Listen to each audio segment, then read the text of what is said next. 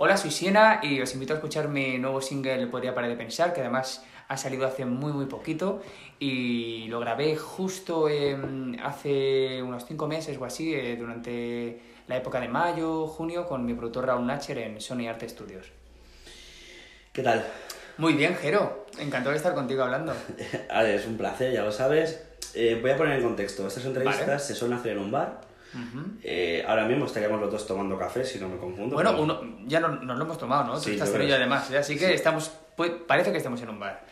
Y es unos podcasts donde no solo se habla de música, pero hablamos mucho de música. Acaba de estrenar un single. Voy a contar un- una anécdota del single. El single salió el viernes, había un pre-save y se presentó en Madrid en la sala Cadáver Antigua Costero. Pero lo importante es que desde hoy seguro, segurísimo que hoy, eh, si os metéis en Spotify y en Apple, eh, podéis ver la letra sincronizada. Ujú. Eh, esto es una cosa que parece una tontería, pero, Hay algún fallito en la letra, ¿eh? Si hay que editarla. pero está sincronizada. O Está sincro- ahora sí, por lo menos la, la sincro está. Y os explico por qué es importante, porque durante mm, la entrevista nos vamos a referir a varios aspectos de la canción. Recomiendo que la escuchéis y que en muchas de las plataformas podéis compartir la letra. Entonces, si tú coges en Apple Music y irás y seleccionas cuatro o cinco estrofas, puedes compartirlas y aparece junto a la canción. Eso es. Dicho esto, empezamos con la entrevista eh, como tal. Felicidades por el single. Muchas gracias, Jero. Eh, salió el single el viernes. Es- Bueno, salió Bueno, realmente el jueves, pues- jueves 13. Jueves 13, Nos saltamos cierto. ese viernes de tantísima oferta. Pero oficialmente el viernes, digamos que fue el día donde todo el mundo ya estaba Sí, como fire, con la canción, día sí. de listas, quiero, eh, sobre es. todo. Y lo presentaste en, en, En Calabra. En Calabra, antiguo costero, que tú en costero habías tocado.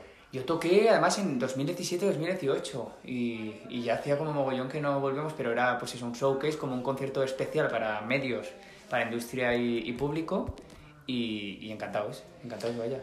Y luego llegó el fin de semana que había conciertos a la vista.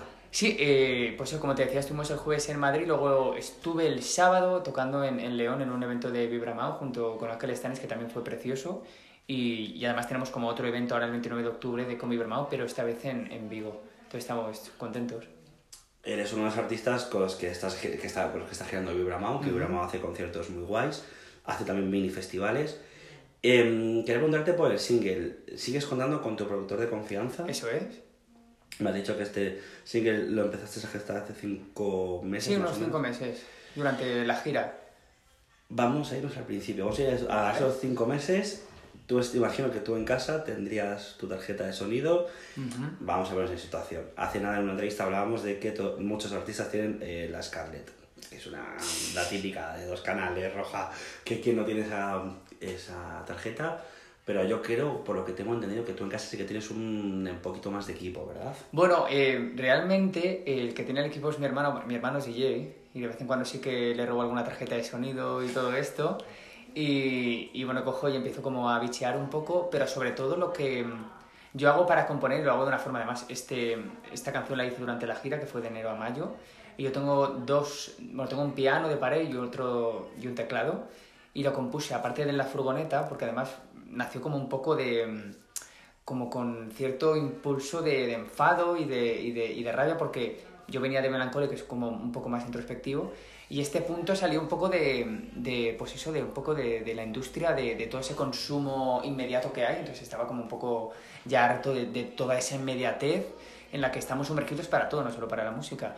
Y me acuerdo que empecé, pues eso, eh, con el Nadie te endiosa, empecé como a, pues eso, a hacer la letra, la melodía ya la tenía muy clara, la pasé al teclado y fui como construyendo un poco toda, toda esa canción y luego junto a mi productor, que llevé ya una pequeña maqueta y como todo lleno de referencias, empezamos como a construir. Claro, no es lo mismo componer con un piano que con un teclado. Explico, un piano es un sonido lo que tiene, puedes Claro. afinar, subir y bajar tono, pero con un teclado tiene una cosa llamada MIDI. Sí, que le- puedes hasta samplear, tío, o sea, ¿sabes? O sea, Además, estoy descubriendo el Nord, que, que o sea, estoy con los programitas ahí, sampleando cosas, descubriendo, experimentando, y me apetece hacer un, un próximo disco. Este tema no sé si al final se quedará como un tema de, trans- de transición o no, porque estoy prácticamente con el, con el disco ya componiéndolo.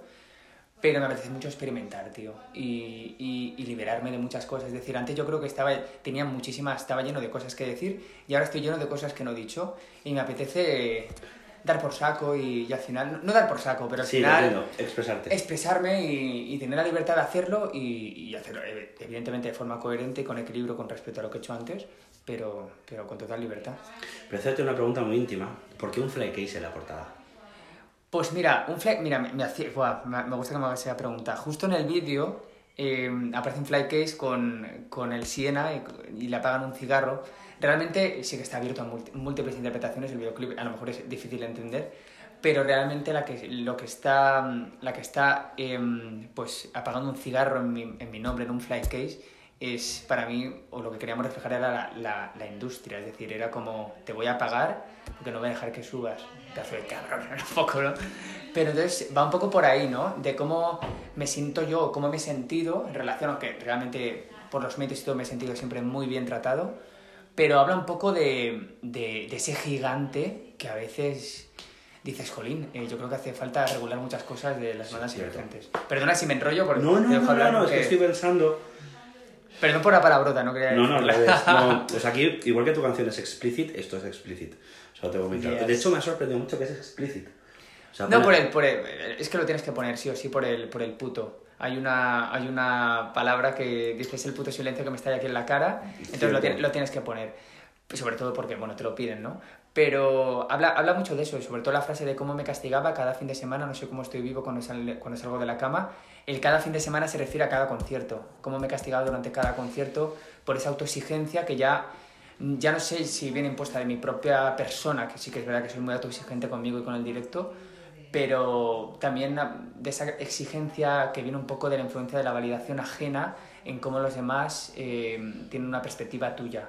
Entonces, yo creo que aunque no queramos, la validación y, y- y lo que los otros opinen y la percepción que otros tienen de nosotros nos acaban definiendo en muchas ocasiones y es muy difícil alejarse de eso, y- pero lo estoy intentando hacer de la manera que sé. ¿Y por qué azul?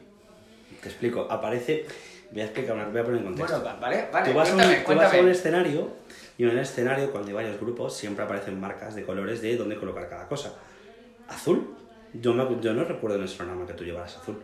No, no, no, amarillo no. rosa. Justa- Que son los colores típicos, o verde, que son los colores Sí, típicos. o, que o el blanco incluso. en- Que todos los que se ven, marcas, son las marcas marcas de del suelo. Pero, ¿azul? Es que nos pareció que con la estética del, del vídeo, sobre todo a nivel colores, era como mucho más fácil, más visual y, y sobre todo que, que se integraba mejor con la escena, el azul. Yo me he fijado, parece una tontería, pero marca, porque claro, Y el cine está escrito por mí además, ¿eh? Es que además os, os explico una cosa a la gente que no sea de industria. Los que sois de industria van a decirme, joder, qué, redundante. Pero los que no sois de industria y sobre todo los fans de Siena lo vais a entender. Fijaros siempre que vayáis a ver a Siena, en el concierto antes de que salga, si hay algo de luz, no os fijéis en lo que hay detrás de, la, de las peas de sonido, porque ahí puede ser que está el repertorio, así que no os fijéis, no os hacen spoilers. Puede ser, no, está. que está, pero fijaros en las marcas de los suelos. Eso es muy importante porque es un lugar donde se suelen colocar. Eso normalmente cuando es una gran producción... Por luces también, Por luces, todo. exacto. Y hay cada color es para una banda. Entonces, no se ponen nombres, se pone va por colores y cada persona sabe qué poner en cada sitio.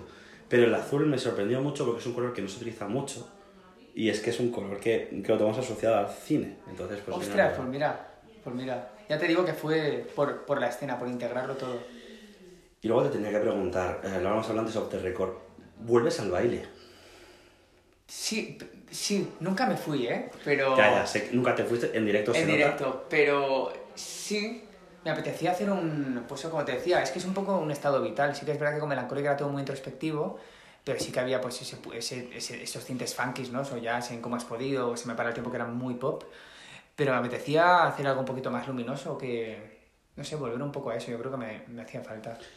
¿Cómo crees que... mm, O sea, ¿cómo recuerdas el hecho de tener que producir esta canción? Porque da la sensación desde fuera A Que qué miedo. que ha habido mucho trabajo, se nota que es bailable, las pistas, la gente que no conozca las producciones de electrónica tienen muchas pistas, pero que en el fondo son detallitos. O sea, es que decir, puedes tener una pista donde nada más que tengas un golpe de específico y que eso se repita, porque lo bueno de la electrónica es que es mm, compás. Sí, es ritmo y es detalles, es que no hay más, y un poquito de sintes y sobre todo la melodía, además la, la melodía es súper percutiva, sobre todo la de la estrofa, y luego ya se relaja un poco en el estribillo y hay más ambientes, pero Y ya te, me imagino que estás abierto a remixes. ojalá, ojalá, ojalá. Porque Estaría guay. yo creo que ahora mismo en tu carrera quiero recordar que tienes dos, tres colaboraciones. Igual se me están olvidando algunas. No, no, ¿eh? además tengo solo las del primer. Ah, no, no, sí. La de Alberto con Melancholic y tengo Siloé y Sinova. Tengo tres en total. Y el de- No, cierto, cierto, cierto. Tengo tres. Parece que no, pero... mm, Pero me apetece, me apetece colaborar. Y en este disco nuevo yo creo que el- vamos a dar con ellos, sobre todo con artistas que me flipan de ahora, no sé, como Ganges, como yo que sé, Natalia Lacunza, Albarreche, artistas, bueno, argentinos como el Zar, Isla de Caras, eh, yo que sé, Sebastián Cortés también a nivel nacional. No sé, mucha gente que me, que me apetece colaborar, que, no sé. Esto parece una tontería, lo acabo de soltar así, pero que mm, es mucho más sencillo de lo que parece. Eh, si eh, hay gente que ha hecho locuras en un estudio una noche, se puede llamar y, y existen los teléfonos, existen las colaboraciones. Si un artista de Sony y un artista de Warner han podido colaborar, ¿por qué Ah, no claro. pueden colaborar artistas que tienen, mm, digamos, eh, más flexibilidad aparente Para hacerlo. para hacerlo. Te quería preguntar, parecerá una pregunta un poco estúpida, pero hemos hablado antes de las plataformas, de que un jueves, un viernes, de que salimos un jueves, pero es que los viernes es cuando se tiene que salir. Em, pero yo quiero aumentar, quiero ampliar la pregunta también en las redes sociales. ¿Cómo te ves? Porque sí, tú eres muy activo. Yo creo que nunca has dejado a nada ni nadie de contestar, de tutear. No, eso no, eso no. O sea, a ver, bueno, de contestar no, evidentemente no lo comparto todo porque no quiero acabar siendo pesado, pero intento cuidar mogollón, mogollón, mogollón, mogollón a la gente que me escribe y que está ahí. Sí que es verdad que a lo mejor a veces me han echado la bronca porque debería ser más activo. Sí que es verdad que tiene temporadas de, no subir absolutamente nada porque yo soy de los que dicen que si no tienes, o sea, si no tienes nada que decir, ¿para qué decir nada, no? O sea, mm, sí que estoy cuando estoy de conciertos más activo sí que me apetece mucho, pero, pero sí trato de cuidar mucho a la gente que me sigue y que me escribe y que me cuentas, pues que, es que me parecen eh, el motor del proyecto, la gente. Da el- igual, da igual las, las industrias, da igual las multinacionales, da igual todo. Si tú tienes gente que va a los conciertos, si tienes gente que te sigue, todo está hecho. Y me hace gracia porque entiendo el acto de rebeldía en parte que tienes en la letra y salir un jueves es otro acto de rebeldía. De fuera de No. lo convencional del- de, los viernes. Es que no quiero preguntar, porque esa pregunta no se puede hacer. Es- Bueno, pues tú puedes preguntar lo que quieras. No, no, no, es éticamente, no es éticamente correcta, pero entiendo que salir un jueves implica no... No, o no sea, entrar no, en listas. no, no, no, implica un... ¿Pero tú estás seguro? Sí, sí, además me lo dijeron. Además era un jueves 13. Menos mal que no era martes y 13, pero dije, ¿por qué no? O sea, te dijeron, ¿pero seguro que quieres un jueves? Sí, o sea, sí. se hace, se puede Sí, sí, hacer. sí, se puede es hacer. lógico. O sea, naturalmente ahora mismo ya no existe esto de... Porque hubo una época en la época... Que, que todo el mundo salía los viernes. que es que solo se puede salir Solo se viernes, puede salir los porque viernes. Spotify te decía solo viernes. Por si salías en novedades viernes. Es que sabes lo que pasa, depender de un algoritmo para que te escuche alguien, es que es que prefiero tener una base sólida, de que la gente que me escuche sean mis seguidores y si es que al final si a un seguidor le mola, se lo va a pasar a su amigo. Ostras, escucha esto. Y de hecho parece que no, pero las stories de Instagram hacen mucho. Sí. Porque nunca sabes si una persona con 5.000 seguidores y a lo mejor tiene una reproducción de 400 personas con una canción de fondo, pues dices, joder, pues se me ha quedado. O sea, de hecho yo, lo, lo hablamos el otro día, bueno, que, que narices, tú eres la portada de una de mis listas de Philips. Oye, que, oye, no, mira, no, no lo sabía, gracias. O sea, sigue siendo la portada eh, hasta que la lista vuelva a cambiar entera. Porque esa lista es una lista que tiene que ir mutando. Hombre, bastante. claro, no, no. Son listas que, que hay canciones que se van a quedar, pero hay canciones que a lo mejor no pueden quedarse porque hay que, no creo que hacer una lista de 200, de 200 horas. Pero sí que parece que ahora la gente consume las cosas más como sus listas, ¿no? Y las listas de Spotify parece que lo ha hecho, hablo de Spotify porque creo que este país se consume, yo tengo Apple, lo siento, y Spotify, pero Apple, Sí que es verdad que Spotify es como, sí, tiene como más, de, más de la, del doble que Apple. Es curioso, ¿eh? y es una movida, ¿eh? Y es una yo movida. estoy feliz por Spotify, en parte estaría más feliz si fuese Apple, por razones de pagan mejor, em, eh, dan menos problemas con una serie de cosas, parece que son otro rollo, o sea, es más limpio. No es tan intrusivo, o sea, es solo de pago y ya está. Entonces no- Claro, no, hay anuncios. Eso es. A mí sí que es verdad que, bueno, de, de Apple también como lo, que lo, lo curo yo bastante, el Apple Music for Artists, pero en Spotify for Artists como que me parece también súper interesante el, el tema de poner conciertos dentro del propio perfil de Spotify o incluso algo de merchant. Eso me parece guay. ¿Y cómo es? Ostras, ¿y cómo es tener que controlar? Porque imagino que Lo son... controla absolutamente todo, O sea, imagino que... O sea, vamos, me estás diciendo que si yo te pregunto por Music Match tienes tu perfil, que sé que Claro, sí, sí, por supuesto. En Songkick tienes tu Oh, perfil. Por supuesto que sí. Eh, Apple Music for Artists, Spotify for Artists, Amazon for Artists, eh, Deezer, Deezer no porque, eh, bueno, Deezer lo que pasa es que lo tenía mal curado, Y lo lo, lo tengo cambiar. todo indexado fatal y hablé con Altafonte y... Porque yo intenté meterme en Deezer for Artists, incluso poniendo la URL de- del perfil, que bueno, un- unas Sí, movidas, a ver, no me dejaron, no me dejaron. Es que eso no Entonces es al ya que tiene que ser el, el distribuidor. No ha sido el único que le ha Pero, pasado, ¿eh? sí, ya, claro. Pero, o sea, sí, a mucha gente. Pero va- vaya que lo, lo controlo, el Wigo controla absolutamente todo. Ostras. Y el merch, buah, es que es otro mundo, eso es otro universo, porque yo es que lo- te quería hacer esta pregunta. Yo, mira, yo controlo, yo tengo, por curro tengo Spotify, Apple, Deezer, y controlo eh, de vista con un amigo, me meto en su perfil y me meto en Amazon. Por cierto, tengo que decirlo bien claro y lo voy a decir en alto. Gracias a Amazon por tener curadores en España, nativos de aquí. Eh, si estás escuchando esto, una persona muy específica, gracias. O sea, gracias. Ojalá pudiese ser más gente, pero muchas gracias. Qué. Es que es necesario, o sea, parece que no, pero Ya. si, si tú quieres tener listas nativas, hay que tener curadores nativos. Claro, tienes que entender un poco la escena del país. Y la- es que esa es mi pregunta, esa es mi pregunta. O sea, digamos que un concierto se sube en tu perfil porque tú lo has subido. Claro. Incluso hay festivales que no lo hacen y lo hago yo. Parece una, a ver, parece una tontería, pero es un curro. O sea, Es lo, lo digo yo. O sea, no solo es que a veces gente dice, no, es que las entradas no son varias de un proveedor. Eso me ha pasado dos veces. O es un concierto gratuito, un showcase, hay que inventarse la forma de ponerlo. Que por cierto, es otro tema. Showcase, ¿tienes pensado hacer alguna cosa? Pues seguramente es cuando salga el disco. Físico. Sí, no, no, bueno, incluso en digital. No sé si es que aún no sé el tema de la distribución porque va a ser en 2023, pero seguramente haremos un showcase para mm, eh, enseñar las canciones del nuevo disco en Altafonte, seguramente. Importante, os con las fechas porque es muy importante. Pero, ¿cómo te ves haciendo showcases en, en tiendas? O sea, quiero decir tiendas en general. O sea, Bueno, no me cerrada una buena tienda de discos. af- me Allá acuerdo, hace años era la movida de la FNAC. Sí, buah, la FNAC, vaya tela, sí, sí, sí, sí. sí. Parece que no, llegabas pronto, haces una prueba medianamente decente y sí, tenías a tu gente, no sabías quién te podía venir a quién ver y quién no, y luego lo curioso era la firma de discos. Que claro, un artista que iba a Madrid cuando era la profesión de Madrid y a su ciudad natal, les va de puta madre, pero claro, vete de repente a, a la FNAC de, que hay en Cuenca, o sea, vamos a ver. Claro, ha cambiado, ha cambiado todo mogollón. Y por ejemplo, este disco Melancholic, este pasado disco, eh, no lo distribuí físicamente. Lo distribuí simplemente en mis conciertos y con mi merch y la gente lo podía comprar a través de mi web porque decidí hacerlo así. Y, y que no. Pues eso, que, que es que al final el artista gana tan poco que, que al final eh, el esfuerzo. Porque al final es que también lo fabrico yo, mi propio disco, y lo hago por y para la gente.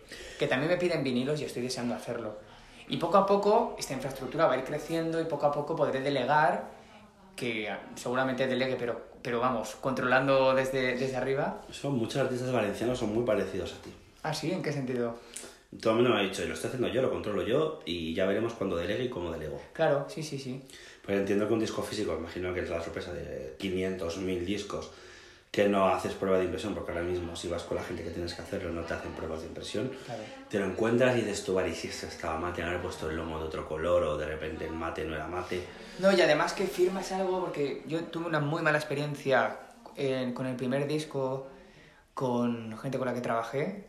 Muy malísima Que experiencia. conste que es una putada tener que hacer discos físicos porque generalmente vas a ciegas en muchas cosas. Tú Sí. puedes mandar una cosa y es que a lo mejor no es. Pero ya no solo por eso, sino por el hecho de del control que se llevó, de, de que sigo teniendo...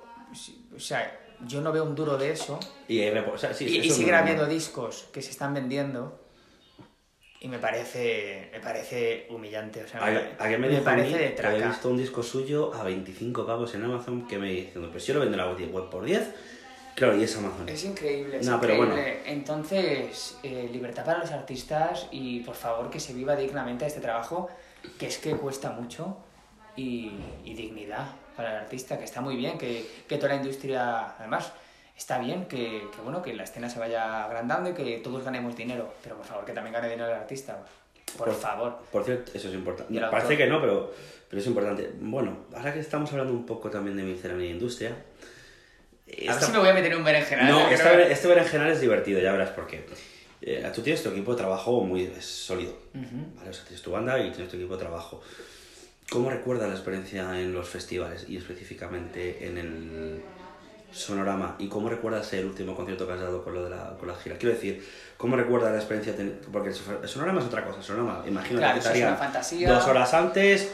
Quien no lo sepa, en el trigo hay un camerino que es la hostia. Hay dos camerinos que son la hostia. Bueno, yo estuve en el de, de la bodega, que Claro, ves que luego a la derecha, que donde se sube, que también es donde están algunas cosillas. Joder, que, que es lo mismo, pero que es otro rollo. Y luego estaba donde los de Radio 3 y algunos periodistas guays se pueden subir, que es el balcón, que está a la izquierda. O sea, o No sea, me tú lo ves a la izquierda, arriba. De hecho, ahí estaban el Patillas y más gente viendo los conciertos. Ah, sí. Al cual mando unos saludos. Por cierto, que el Kiko Guay coincide. Pero ¿cómo recuerdas, por ejemplo, ir a un festival? Y no un festival donde la gente paga una entrada, sino un festival que es gratis. Porque claro, imagino que cuando tocas el... Bueno, es que la pérgola es de pago. La pérgola todo. te pago ahí. No, no he tocado a lo mejor pronto, pero...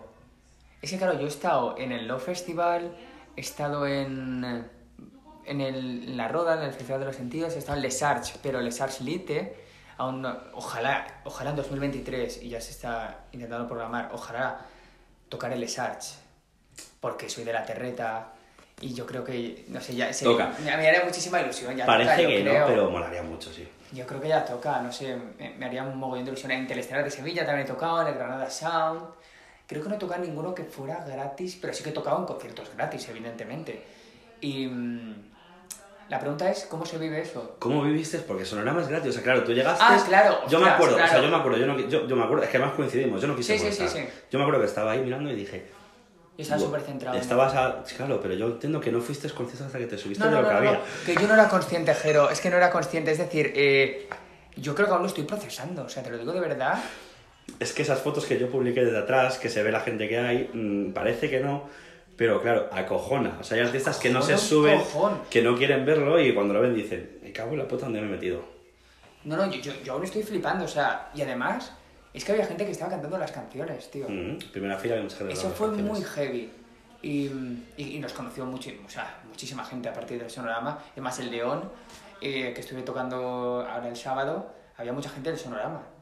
¿Y cómo recuerdas? O sea, y, que para la gente que no sepa, llegas a una sala, pruebas, tienes tu hora y media, dos horas para probar.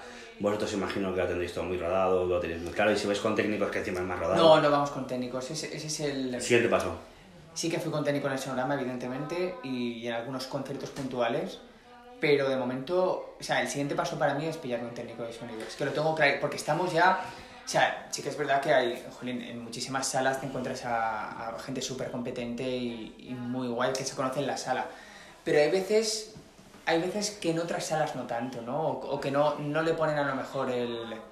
Sí, que es un concierto. Bueno, sí, que es un concierto más, evidentemente, en sus vidas. Sí, que seré los Riders, que saben que en el Canal 4 va no sé qué, pero... Y saben Pero que tú nosotros, con claro, yo en este caso busco Otra cosa. Busco otra cosa, busco un técnico de, que, que sepa la producción de directo que llevo, en qué momento aquí hay que poner un delay, en qué momento aquí hay que poner más reverb, en qué momento tiene que estar la voz más seca, en qué momento hay que subir em, las guitarras o que tengan más presencia la batería o en qué momentos... Entonces eso me parece guay y, y es mi próximo paso para Porque, hacerlo. claro, yo estaba yo pensando así a lo loco. em, ¿Cómo coño ensayáis? O sea, ¿dónde? Porque en Valencia no me... En lo- Nunca he oído hablar de locales de ensayo en No, o Valencia. sea, fue mogollón en Alboraya, ¿eh? Mogollón de ensayos. Yo siempre ensayo en The Rooms, en Picaña, pero ahora estoy... Bueno, mi, mi batería tiene un, un local también en Alboraya que es suyo propio y estamos ensayando ahora allí.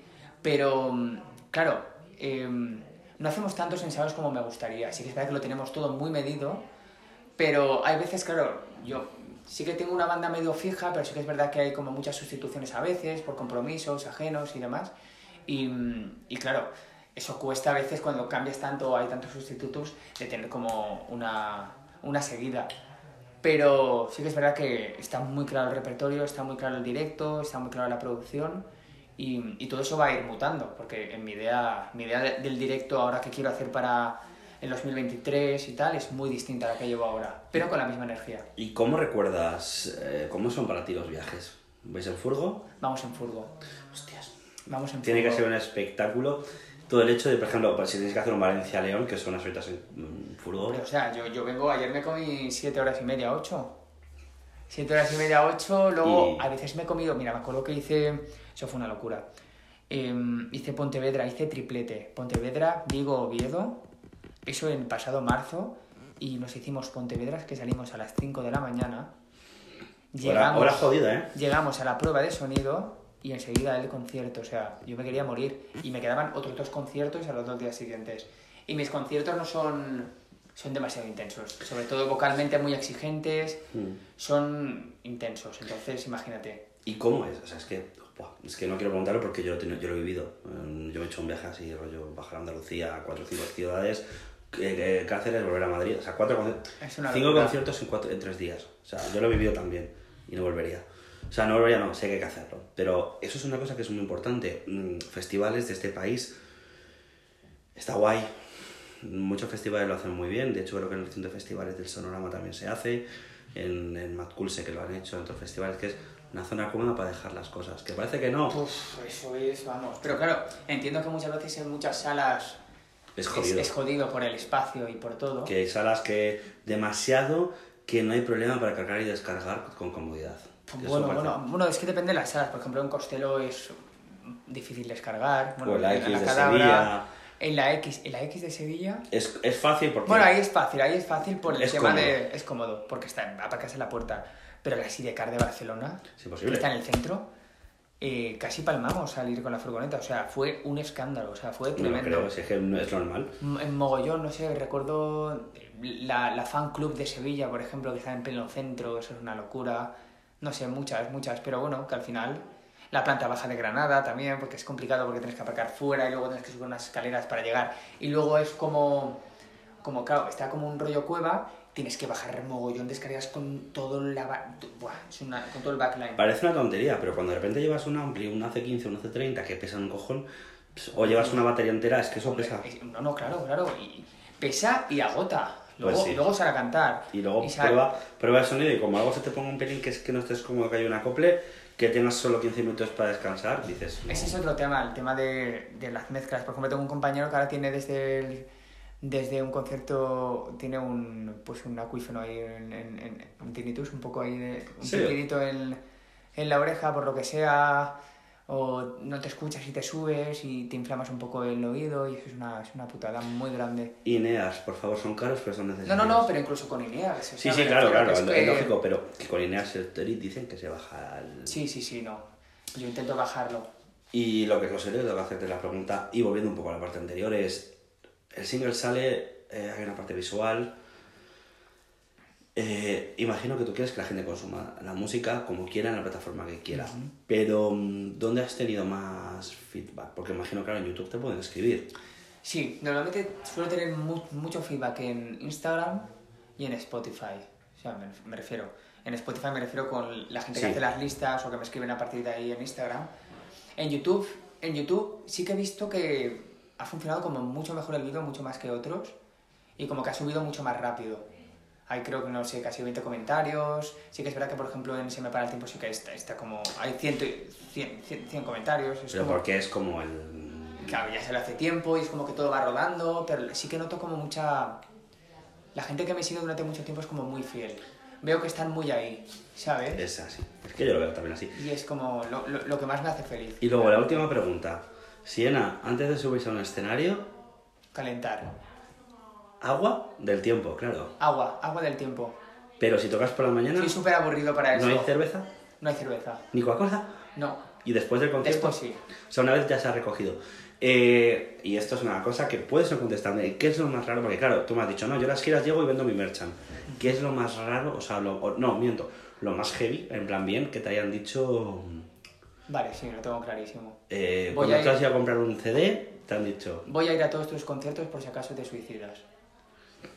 A ver, no, voy a- no- bueno, a ver, Es- que hay letras que son duras, pero... Ya, pero tanto- eso, eso me, me pareció, hostia, muy heavy, tío. Eso, esto, no pude dormir en toda la noche pensando, digo, digo, si esa es la perspectiva, ¿qué tal? Digo, vaya tela. Pero bueno, eso es algo aislado. Luego hay gente que te viene con un cariño tremendo y que te dice que gracias al disco, por ejemplo, Sonorama Ibiza me pasó una cosa, que es que estaba en el backstage y vino una chica y me dijo, ¿eres sí, Natalia? Me dijo, y le dije, sí. Me dice, no sé si te acordarás de mí, pero te escribí desde Uganda que dice, es que estuve viviendo ahí cinco meses y tu disco me voló la cabeza y, y- me, me pareció precioso el hecho de cerrar ese círculo en Ibiza, o sea, fue como...